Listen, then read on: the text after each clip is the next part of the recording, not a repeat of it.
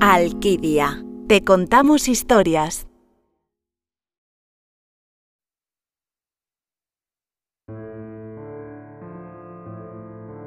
¿Cómo era la guerra en Europa, abuelo?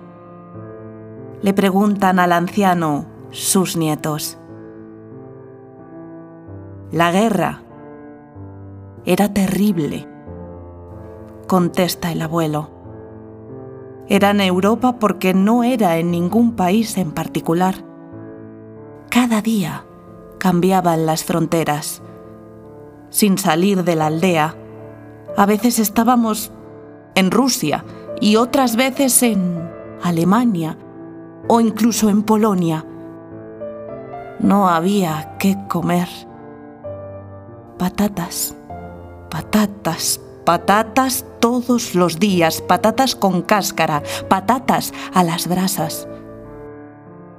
Para comprar el pan, mi madre tenía que cruzar una frontera internacional.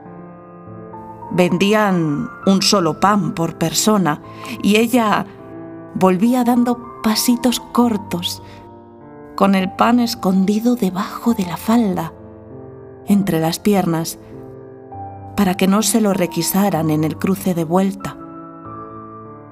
La guerra era terrible, sí, pero yo era joven, piensa el abuelo, y mira a sus nietos con amor, con odio y con envidia. Esa guerra la gané. Esta, la de ahora esta guerra terrible. La estoy perdiendo, piensa, pero no lo dice.